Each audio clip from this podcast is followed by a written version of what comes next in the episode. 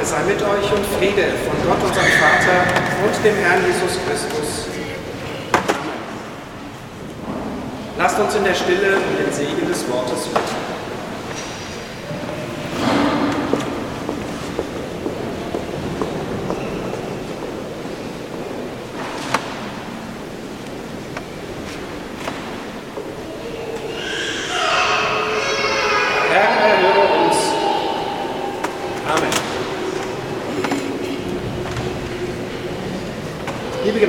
Wir feiern Gottesdienst in Corona-Zeiten. Dieser Gottesdienst nicht, soll nicht zu lang sein. Wir haben eine Taufe und eine Ehrung in diesem Gottesdienst. Also hieß es Bischof, eine kurze Predigt nur, ein paar Gedanken zum Evangelium. Aber wie soll ich denn als ein Geschiedener in wenigen Minuten über das rigorose Scheidungsverbot Jesu reden? Wie soll ich die richtigen Worte finden, wenn diejenigen, die jedenfalls rechtzeitig am Dom gewesen sind, gesehen haben, wie umstritten dieses Thema ist, eine eindrückliche Demonstration einer unbekleideten Frau vor diesem Dom, die sichtlich das Thema Abtreibung und Homosexualität nach vorne bringen wollte. Wie also kann ich angemessen in kurzer Zeit über dieses Evangelium sprechen? Ich könnte natürlich sagen, es war nötig, dass Jesus diese Worte fand, weil schon damals sichtlich Partnerschaften brüchig war. Ich könnte sagen, es geht Jesus ja vor allem darum, die Frauen zu schützen, die bei einer Scheidung oft mittellos auf der Straße standen. Und es ist ja bezeichnend, dass die Pharisäer nur danach fragen, wie, ob es möglich ist, dass der Mann sich scheiden lassen kann von der Frau. Ich könnte sagen, dass eine Generation nach dem Markus-Evangelium, nämlich im Matthäus-Evangelium, an gleicher Stelle Jesus etwas gnädiger spricht indem er sagt, ihr sollt euch nicht scheiden lassen bei einer Ausnahme, nämlich bei Ehe. Ich könnte sagen, bei Paulus finden wir ein anderes Modell, der sagt, Leute, heiratet nicht, sondern lebt wie ich, unverheiratet. Also auch im Neuen Testament schon eine Fülle von Lebensformen. Aber nein, all diese Wege möchte ich nicht gehen in dieser kurzen Predigt. Ich will mich diesen Worten stellen. Denn das völlige Verbot, sich scheiden zu lassen, zeigt die unendlich hohe Würde, die Jesus der ehelichen Gemeinschaft zuschreibt. Er sagt, die zwei werden ein Fleisch sein. Bei jeder Traum lesen wir diesen Vers vor.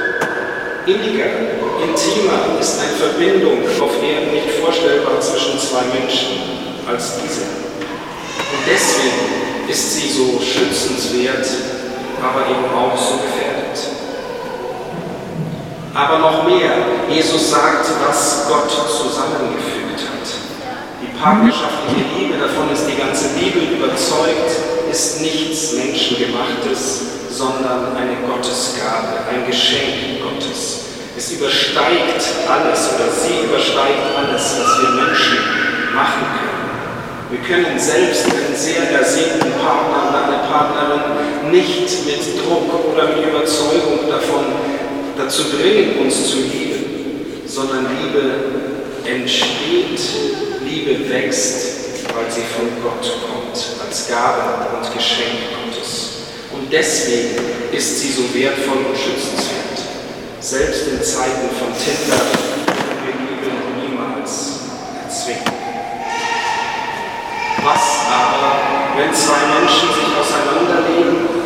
einander das Leben schwer machen oder nicht selten sogar zur Hölle?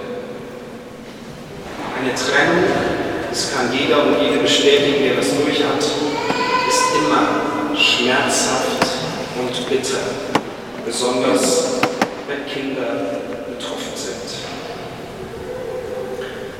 Darum empfinde ich es als entlastend oder ja fast etwas augenzwinkernd, dass im Anschluss an diese, diesen Abschnitt der Bibel, wo Jesus dieses absolute Scheidungsverbot ausspricht, dass auf diesen Abschnitt eine rührende Szene folgt. Jesus segnet und herzt die Kinder. Das Gottesreich erlangen wir nur, wenn wir werden wie die Kinder, sagt Jesus. Wenn wir so wie sie Urvertrauen haben können. Und wir so wie sie, sie mit staunenden Augen durch die Welt gehen, Und wenn wir so, das glaube ich ist der wichtigste Gedanke, so wie Sie genau wissen, dass wir angewiesen sind. Wir können nicht ohne die anderen, wir können nicht ohne Gott. Das lehren uns die Kinder.